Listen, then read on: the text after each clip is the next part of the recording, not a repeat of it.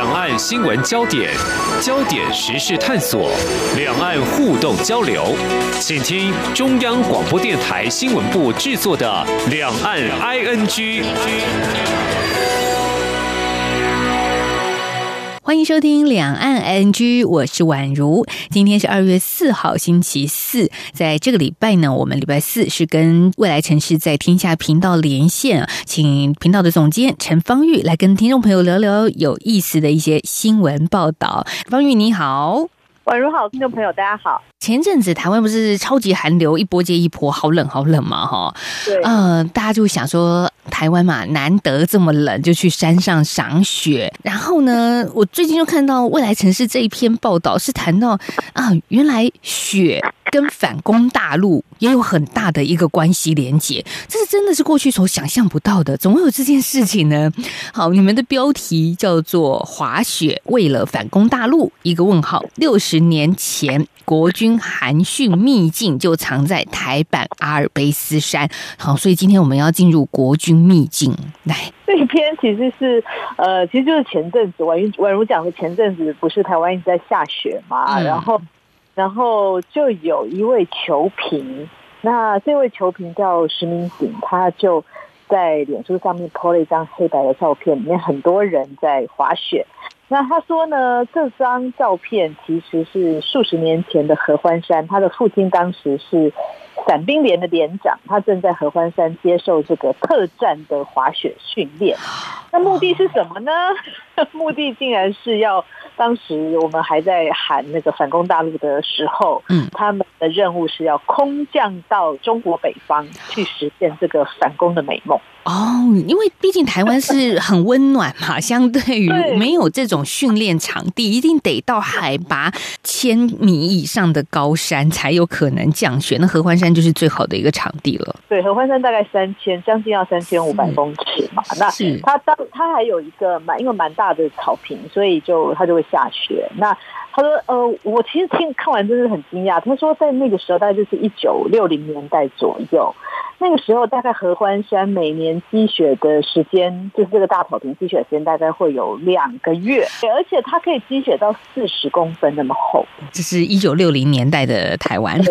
对，一九六零。台湾，所以很多人到那个时候就会上山去去滑雪。这个照片应该是还是蛮珍贵的，因为毕竟在数十年前，这种机密哈是好像应该也是不太能够被曝光的。那但是现在回过头来看，啊，原来我们曾经有一批这样子的伞兵，是为了完成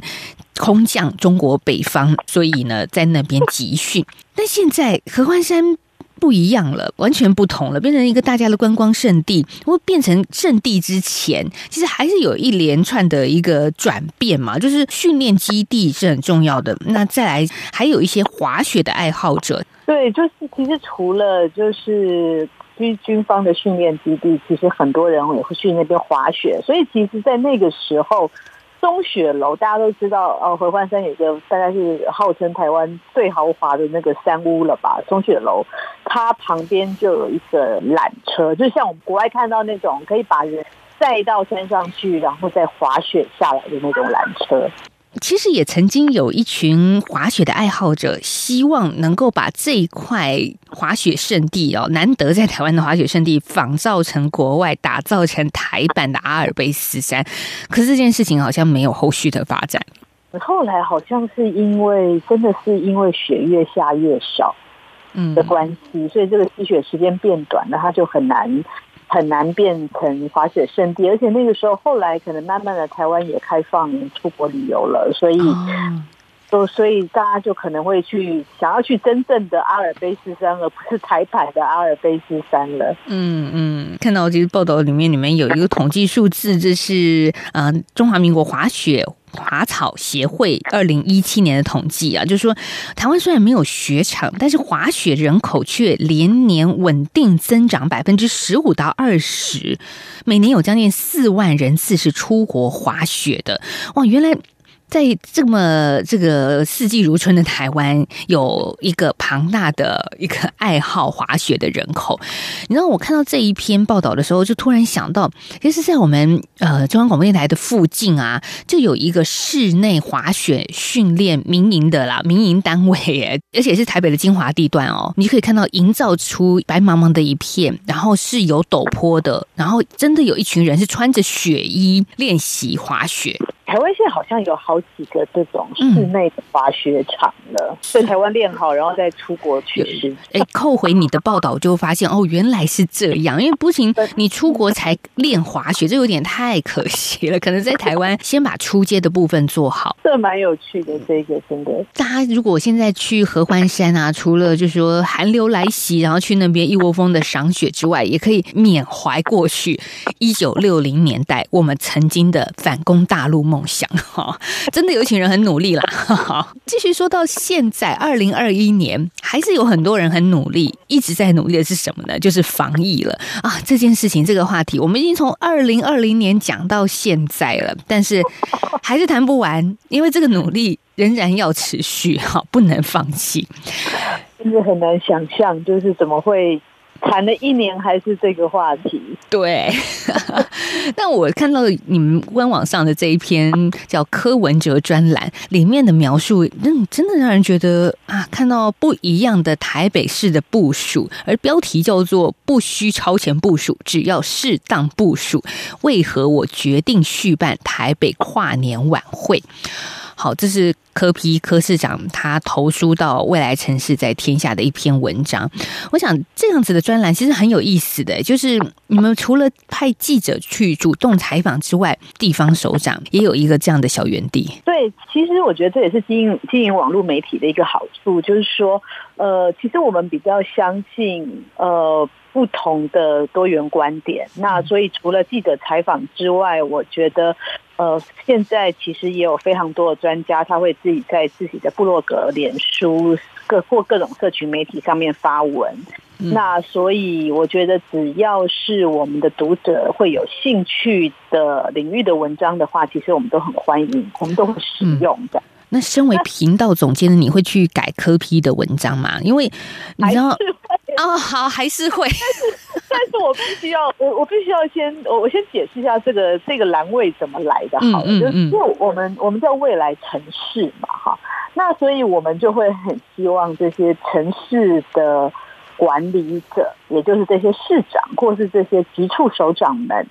他们也可以来谈谈他们的执政或施政的理念，因为，嗯，其实我我自己是很不喜欢每次我们谈到政治，好像就只剩下口水和抹黑。我我希望大家多谈一些。政策，它应该可以被被辩论、被讨论，这样我觉得它才会越来越好。那所以因为这个原因，所以我们就开了这个，我们就开了这个专栏，然后我们同事就是去跟每一个县市的县市长沟通，那希望他们把他们的一些政策写成文字投到我们这边来。那呃，通常我们不会做太大篇幅的修改，我就是可能把文字修顺一点，或者是下然后下一个标题。其实最早最早开始来投稿的是侯友谊，新北的侯友谊侯市长。他大概几乎每一个月到两个月就会有一篇这样子，然后来来沟通他的施政理念。但是我觉得我每次看他文章，我都有一种感觉，就是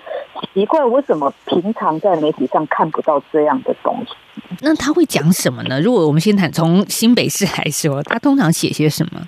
就是像像侯友谊侯市长，他大概就会讲一些他的一些重点的政策。那其实，因为他也讲过防疫，我记得那个时候在防疫的时候，其实我们就谈，我们就当时有个感觉，有个印象，就是说，好像新北特跑得特别快，或者是他有他的呃标准非常高，那他就自己写了一篇文章，写说他到底为什么要要求这么高这样子。哦，对，然后他就说他的防疫三个原则是什么？其实这些都是我们在新闻媒体上比较难看到全貌，因为新闻媒体可能会挑一个比较有冲突点的地方去发挥。对，那所以这个这也是有一些受访者会抱怨说，他觉得他的文章好像他的他的发言好像被断章取义了，或者是说他没有足够的篇幅去。去阐述完整的理念，所以容易被误解。所以也是因为这个原因，我觉得我们就会，我们去，我们就会去试图说服这些县市首长来这边，把他们的理念讲清楚。这样，那当然就是呃，为了不要让它变成一个好像胜利宣导的。对，我我觉得现在我就是最担心的就是这件事情。你知道，我们平常平常跑新闻就会看到这些地方啊，都会有新闻稿。供给记者，然后里面的文字基本上都不太能用，不像人话啦 哈。你要把它润饰再润饰。可是我看到，譬如说我我们今天要谈的柯文哲专栏，你会看到很有人味耶。对，因为其实这几位市长，其实现在呃侯侯侯友谊侯市长，然后新竹的林志坚林市长。他们都哦，还有那个台中的卢秀燕卢市长，其实他们都有专栏在我们这边。我觉得，因为他可能不是一个单纯的新闻稿。当初我们也有跟他沟通说，如果你写成新闻稿，那就没有人要看，我们也不想登。对，不予刊登。对，我们要登的就是你，你真的可能要，你真的要把你的理念。比较用有感情的方式，然后要有实证的方式把它讲出来。我我我不我们不想收那种宣传式的稿子这样。嗯，那所以我觉得这几位市长他都做的非常的非常的好。那所以柯市长这篇其实我也还蛮讶异，柯市长其实写了好几篇了，这篇好像已经是好像第二篇还是第三篇了。那呃，就我理解，应该是他们就市长室的同事帮他他口述，然后同事整理的这样。那我第一次收到时候，我觉得说，哇，我这个 口气是完全是柯市长的口气这样子。就是很直接，非常直接，甚至甚至有一点点的狂妄这样，但是完全他的 觉得完全没有被修饰，然后他们也觉得说，嗯，反正柯市长就是这个样子，所以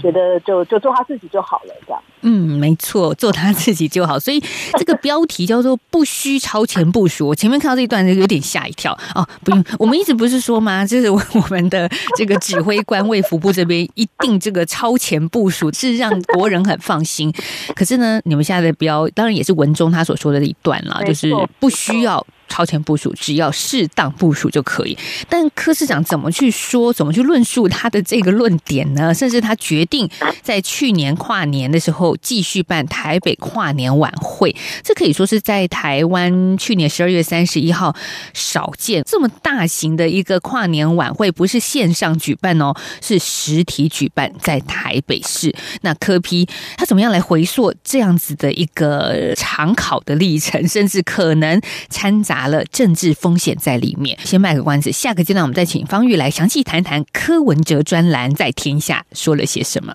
我是指挥中心医疗应变组副组长罗义军。指挥中心根据疫调评估，公布个案公共场所活动地点。如果您曾出入个案相关活动地点，请自主健康管理。期间如出现发烧、咳嗽等症状，请佩戴医用口罩，尽速至指定社区裁检院所就医。您可至机关书网站或拨一九二二专线查询裁检院所。自主健康管理期间，请避免出入公共场所，外出请戴口罩。有政府，请安心。资讯由机关署提供。一起听最有 feel 的台湾之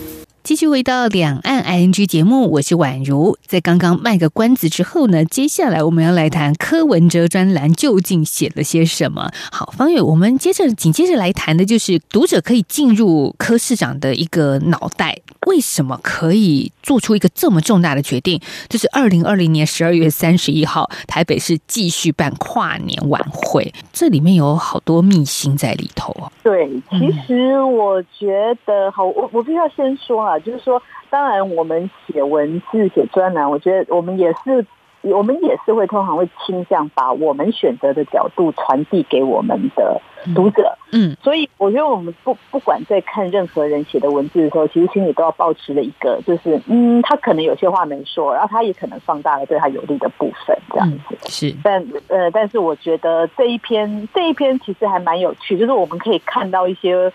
我我们过去比较少在媒体上面看到的的说法啊，就是说，其实柯市长的意思是说，他觉得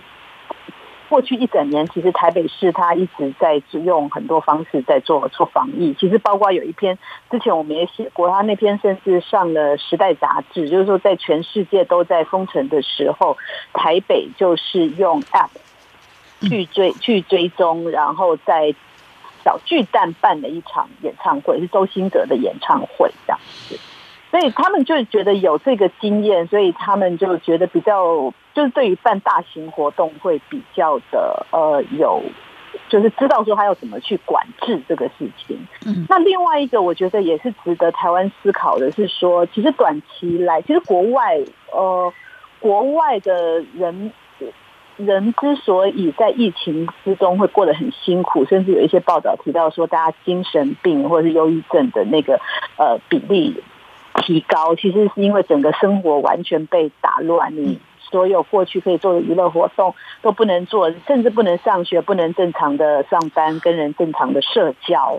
所以这个这种这种的压力是非常非常大的。而台湾之所以呃，为为为世人称道。其实除了我们的感染的人数少，另外一个重点是我们都还过着很正常的生活。除了要戴口罩之外，其他其实影响几乎是很很微乎其微。的确，我就看到柯市长的文章里面就说到，呃，我们只要做好严谨的防护，原则上可以举办活动，不需要自乱阵脚。而这也是他一直所强调的新常态的概念。所以他的意思就是说，呃，我们可能要试图在呃控制风险跟呃维持经济成长这个中间抓到一个平衡。所以他他就觉得说，那个时候台湾台北刚办完马拉松，而且台湾当时其实还没有任何的境内感染的案例，所以他就觉得说，应该可以来。依照过去防照呃防疫的 SOP 来继续办大型的活动，那尤其是这个跨年晚会是晚上呃是在户外，所以他认为风险应该比呃在室内的活动更小。呃，然后他还有一点，我觉得我我我有被这一点说服，就是说他说如果真的连户外跨年活动都要停办的话，那可能夜市和餐厅早就该关门了。对，我也看到这一段，就觉得哎，好像有点道理哦。对啊，就是哎，密闭空间，大家在那边吃东西，甚至当然吃饭要聚餐聊天嘛，那那都没有发生。对，那那户外办这种大型的演唱会，应该这个危险，如果真的可以比较级的话啦，好像室内更为危险才对啊。所以柯文哲一开始也提到说，他是用一个医生诊断的方式来看这个台北跨年演唱会，在去年到底能不能办下去。而且方野刚刚提到，其实 SOP 这，我相信柯文哲的 SOP 的概念，大家也都很耳熟能详啊，因为在他过去的职业生涯当中，SOP 是极为重要的一件事情，坚守着 SOP，但是我们又让大家。把社会的干扰降到最低，商业活动持续的进行。嗯，这真的是一个，我觉得也可以让大家去感受，就是回顾一下这过去一年来我们怎么走过一个可以比较安心、顺利的正常的生活，甚至一些音乐会、演唱会还能够继续举办。所以。我我觉得，所以我觉得这一篇其实柯呃柯市长他把他的整个决策的理念，我觉得讲的蛮清楚的。那当然一定会有人还是持不同的意见，但我觉得也是可以参考，因为我觉得毕竟疫情一直在改变。那我们过去一年的 SOP 不见得到现在还是持续管用。我觉得比较动态的调整，可能或许才是比较呃，我们能够在这疫情中过得比较。比较舒服的一个一个做法吧。对，因为现在大家的。关注焦点除了这个，刚刚我们说台北市的跨年之后，接下来就是桃园了 哈。这个桃园市长郑文灿也是，就危机就是转机啦，也是他现在表现的时候了。像我看到这礼拜呢，这个桃园市长郑文灿就说到，其实呃，台湾能够达成低确诊率、低本土案例跟低死亡率的三低成绩，幸运只是一分呐，那关键是九十九分的努力啊，面对疫情。郑文灿说：“桃园市政府会持续努力。”阴影不会有任何的松懈。当然，现在很多媒体的焦点都在看桃园了，而且马上就要过年了，真的要做好了。对啊，嗯，所以郑文灿如果下次投诉的话，赶快告诉我们。好的，我们在等待他。接下来我们再来看到说，其实县市首长在台湾，他们也得把自己的一些想法、理念诉诸媒体，然后告诉民众。那另外一方面，医生、护理师是不是也可以透过什么样的方式？像现在社群平台这么的发达，我们也就看到有一群像这样子的完美医疗专业人员哦，哎，开始在网络上去告诉大家您该怎么样去防疫。嗯、未来城市在天下也有这样子的一篇文章，但标题好像就让人觉得呃嗯有一点点负面哈，就是全球最性感医师开趴，王美护理师做网拍，粉丝怒。冒号坏了认真医护名声，好，这个新闻，哎，我们之前其实也看过全球最性感医师，好，这个标题就很吸引人，他是谁呢？就是。Dr. Mike 哦，但是 但是前阵子出了他的负面消息啊，就是他自己却开生日趴，然后叫大家戴口罩、勤洗手、待在家里，告诉大家是一回事，自己做却是另外一回事。嗯，对，其实我觉得这是一个很有趣的现象，就是说，呃，其实在美国，因为这个疫情的关系，所以很多医生、护理师就因此因此，他们其实原本可能本来就是那个社群上面的领袖，但是因为可能因为他持续的在讨论疫情，所以他变得关注度就更高了，这样子。那但是有一些人，他可能还是非常专注的在讨论疫情，而且他可能不谈他专业以外的事情。但有些人呢，可能就开始跨过界了，就是说他可能开始慢慢的利用他的医护的身份，开始呃获取个人利益，或者是呃有点故意趁疫情，然后去累积自己的名声，或者说他今天虽然身为专业的医护人员，可是他的言行却不符合医护人员在此时应该有的一些行为。嗯那我们这篇其实就在讲一些国外的这些案例，这样子。那包括 Dr. Mike 就是第一个第一个跌下神坛的的医师网红，但他现在当然真的只并只是短期了，他现在又回去了，这样子就是好像影响并不太大，这样。所以其实台湾自己也有蛮多，最近我觉得这一两年医生网红也越来越多。那其实也的确陆续传出几位，就是明明他并不是医师，嗯。他甚至也没有读过医学院，但是他可能就穿个白袍啊，或者是别人叫他医师的时候，他也不否认，所以就默默的，就是有点收割了这个名声这样子。嗯，这最后被大家挖出来，我觉得这个观感真的是很差劲哦，就是。给你一个这么高度的专业信任，最后发现其实你根本不是这相关的研究或背景的。嗯，对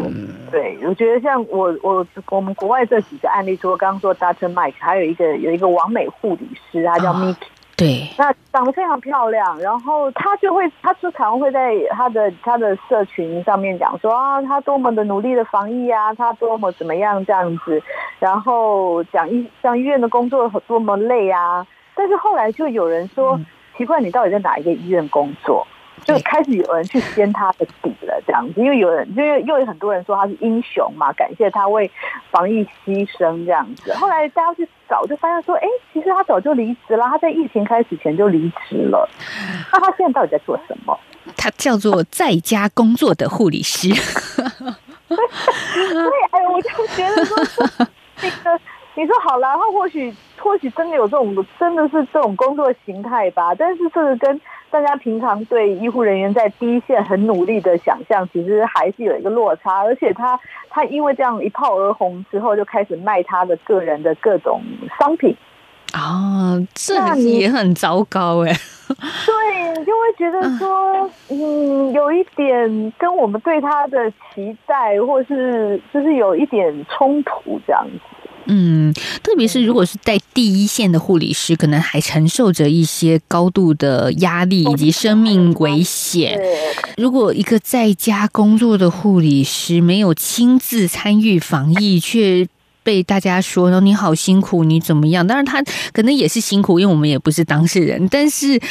但是但是他不能塑造成自己是一个好像第一线的护理人员的那个。对，就是所以也会有人觉得说，他这样每天打扮的漂漂亮亮的，然后在那边，而且他也不在一第一线，所以就会让人家可能以为说，哦，其实第一线工作人员没、也没那么辛苦嘛，还是可以有人这样子啊。所以它其实会造成很多的资讯的误导。对，其实真正在第一线工作，不管是呃护理人员、医师，还是我们就是自己比较熟悉的媒体工作者，你真正在工作都是蓬头垢面的，好，都是很狼狈的。好啦，防御比较好一点啦，我只说我啦。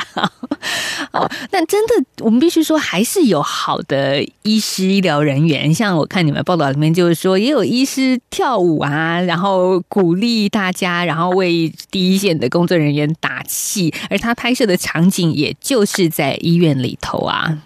对，其实这一类的影片也很多了，只是我们接下来还会有更多的报道，就关于一些医护人员，就是他们在这一段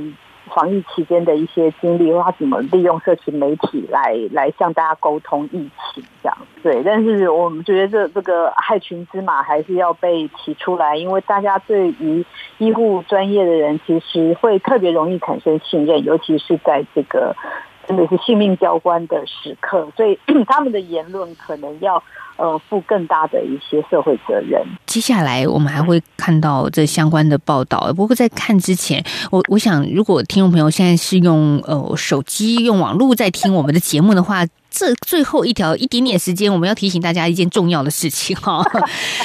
就是未来城市在听下有一个报道，就是你的手机真的没有在偷听你讲话，事实真相更诡异。好，这件事情是假新闻吗？前面那个我们经常在过去就会说啊，手机要小心，就是因为真的有人要偷听我们的一言一行，所以手机呃，可能你在讲秘密的时候要拿远一点啊，还是要怎么样去做一些呃内部设定的点选。可是你这篇报道告诉大家，好像那些大公司也没什么时间来鸟我们这一般人其实这一篇，我觉得我没有百分之百同意他的观点。哦。因为我自己有过一个很神奇的经验，因为其实他这一篇，我我先我先简述一下这篇，他的意思是说，他因为这个手续太繁杂了，所以他不会每天去监，他他不会去监听一般人的这种对话。嗯嗯嗯，那其实是因为他他他之所以会做出一些让你觉得什么你好像刚讲完什么，你的脸书就推播了什么这样子的这种巧合，其实是因为